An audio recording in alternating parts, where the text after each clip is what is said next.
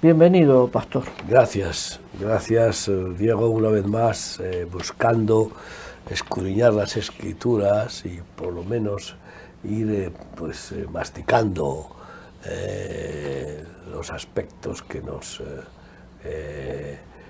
conducen hacia el final de los tiempos que están muy próximos y de los cuales narradores o profetas, eh, avisadores, eh, Daniel es uno de los más excelentes.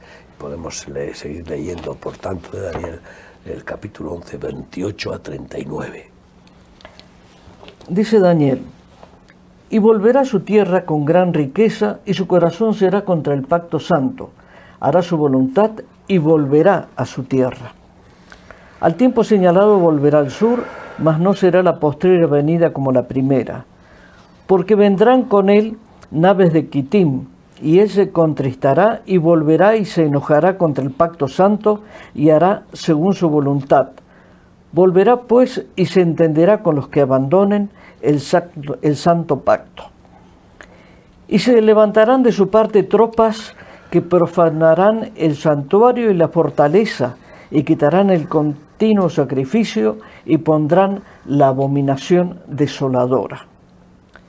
Con lisonjas seducirá a los violadores del pacto, mas el pueblo que conoce a su Dios se forzará y actuará.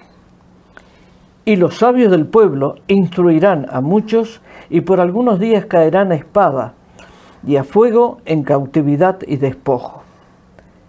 Y en su caída serán ayudados de pequeño socorro, y muchos se juntarán a ellos con lisonjas.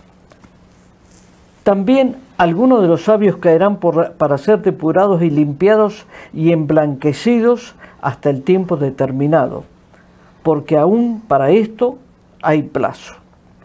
Y el rey hará su voluntad y se ensoberbecerá y se engrandecerá sobre todo Dios y contra el Dios de los dioses hablará maravillas y prosperará hasta que sea consumada la ira porque lo determinado se cumplirá. Del Dios de sus padres no hará caso, ni del amor de las mujeres, ni respetará a Dios alguno, porque sobre todo se engrandecerá. Mas honrará en su lugar al Dios de las fortalezas, Dios que sus padres no conocieron, lo honrará con oro y plata y con piedras preciosas y con cosas de gran precio. Con un Dios ajeno se hará de las fortalezas más inexpugnables y colmará de honores a los que le reconozcan y por precio repartirá la tierra. Bueno, podemos aquí todas las, un poco algunas de las eh, eh, manifestaciones bélicas y, eh, de, dominio del anticristo, ¿no? sin duda alguna.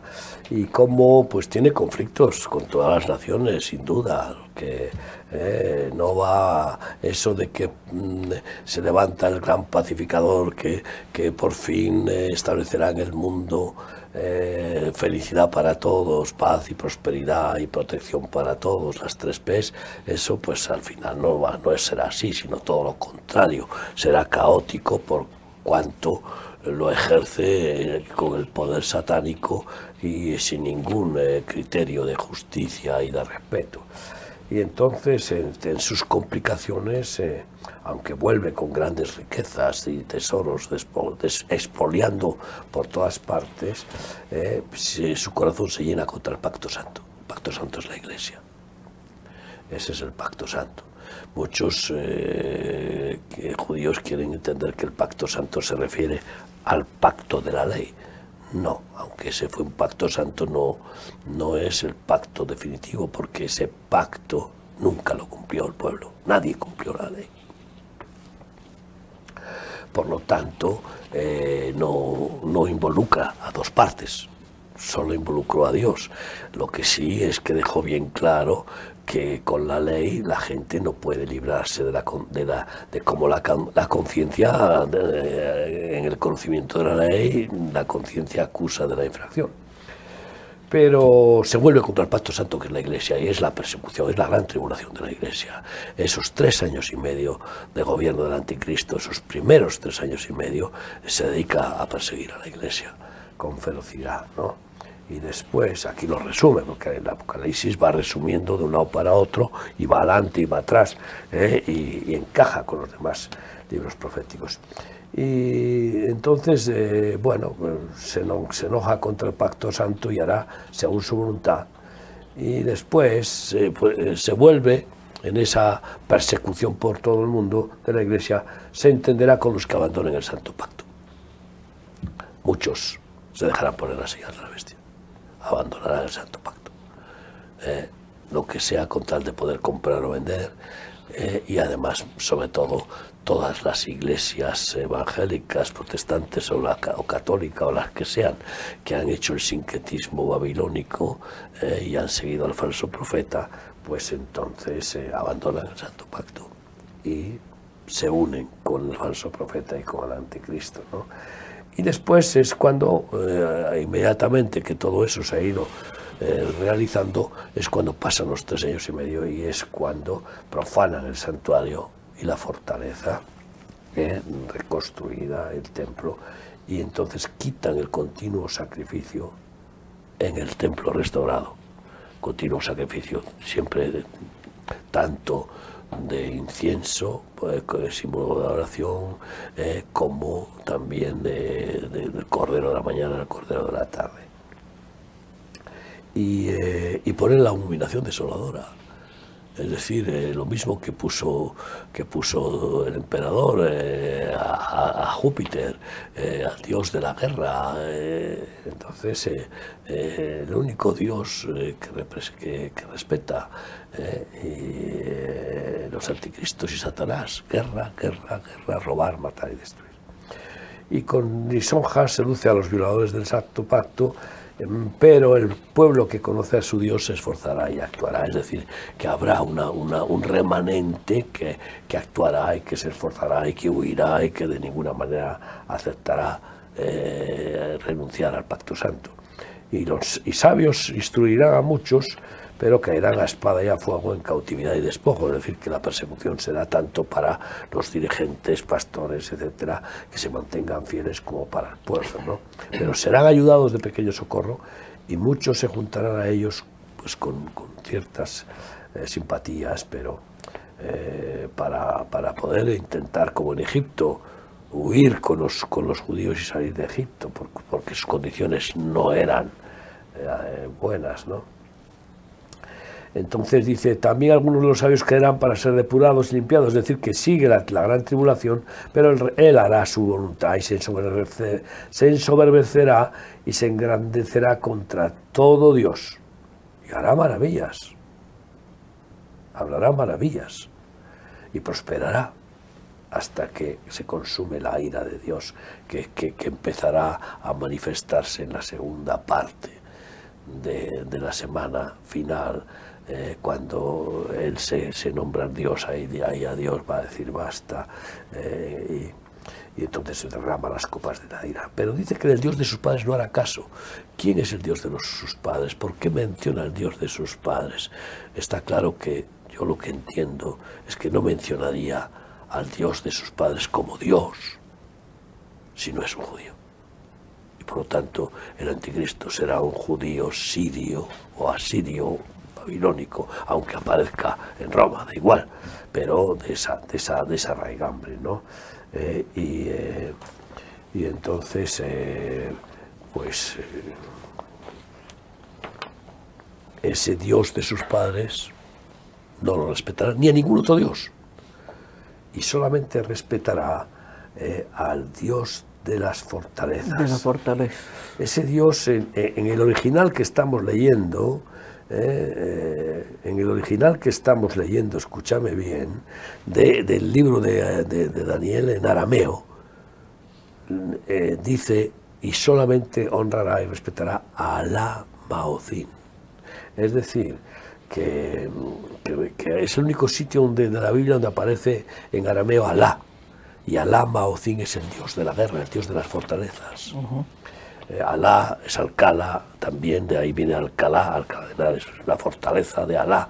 Eh, entonces, eh, solo respetará al dios de la guerra, al dios de las fortalezas, a Alá por lo tanto,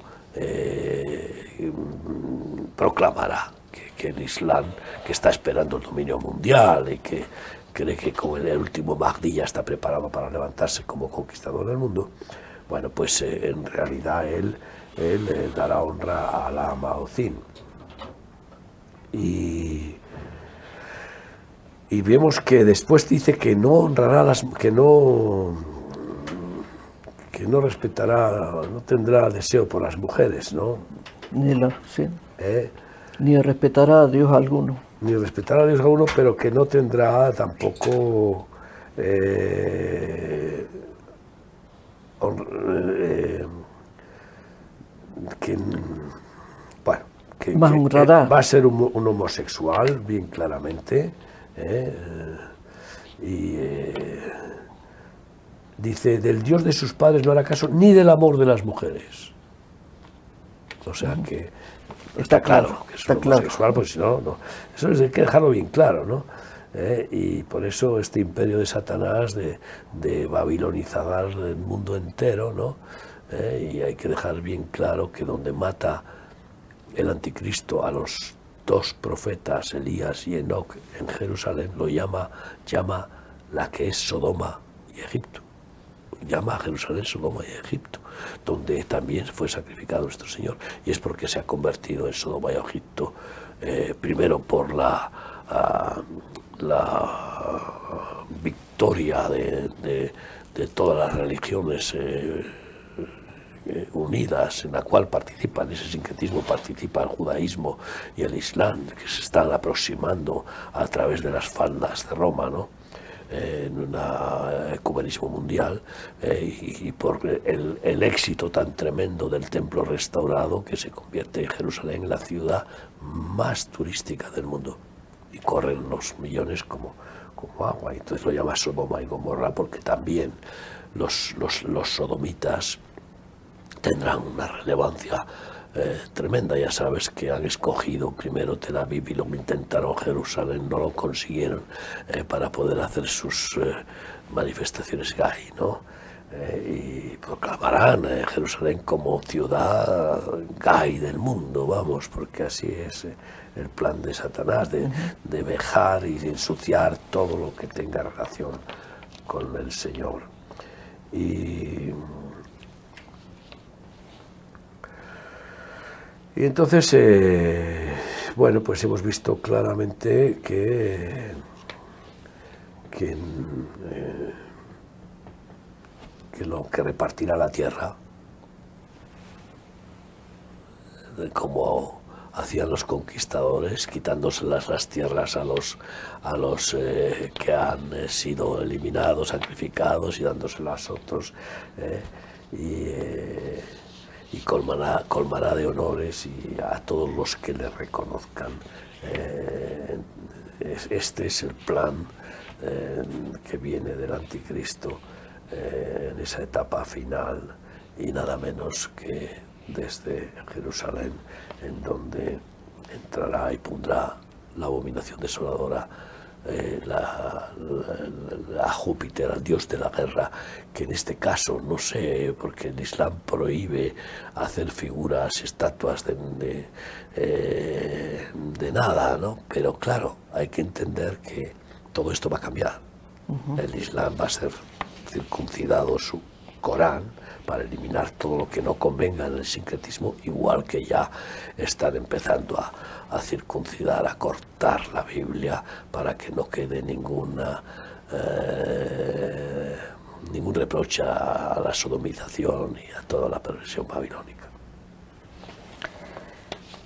Y seguimos eh, avanzando ahora con Vamos a volver a Apocalipsis. Sí, tenemos que ir a la segunda parte de Apocalipsis y nos vamos a Apocalipsis 11 del 15 al 19. Dice, el séptimo ángel tocó la trompeta y hubo grandes voces en el cielo que decían, los reinos del mundo han venido a ser de nuestro Señor y de su Cristo, y Él reinará por los siglos de los siglos. Y los veinticuatro ancianos que estaban sentados delante de Dios en sus tronos se postraron sobre sus rostros y adoraron a Dios, diciendo, Te damos gracias, Señor Dios Todopoderoso, el que eres y que eras y que has de venir, porque has tomado tu gran poder y has reinado. Y se airaron las naciones, y tu ira ha venido, y el tiempo de juzgar a los muertos, y de dar el galardón a tus siervos los profetas, a los santos, y a los que temen tu nombre, a los pequeños y a los grandes, y de destruir a los que destruyen la tierra. Y el templo de Dios fue abierto en el cielo, y el arca de su pacto se veía en el templo. Y hubo relámpagos, voces, truenos, un terremoto y grande granizo. En parangón con lo que estamos hablando, pues eh, sigue eh, la escatología avanzando para decir ya está próximo que se cumpla la primera resurrección y el arrebatamiento. La primera resurrección que viene desde que Jesús vuelve en una nube que no toca la tierra, por eso no es su venida. Su venida es para matar al anticristo y al falso profeta, sin duda ya con los ángeles y con sus redimidos después de las bodas del Cordero en la batalla del Magdalón. Pero al final de esta semana, después de las copas de la ira de quebrantamiento que hemos advertido, y que Dios juzgará a todos los que se han puesto la señal de la bestia, eliminándolos, no quedará ni uno. Los que se pongan 6-6 no podrán ser salvos. Pues avisa, advierte de que llega la hora de la, de, del arrebatamiento de la primera resurrección. Y eh, eso nos lleva a ser vírgenes sensatas y a estar con aceite en las lámparas, para que no nos pille de sorpresa y nos quedemos sin, sin salir con el Señor. Así llegamos a una nueva edición de Palabras Proféticas eh, con el pastor eh, Miguel Díaz. Muchas gracias y hasta la próxima.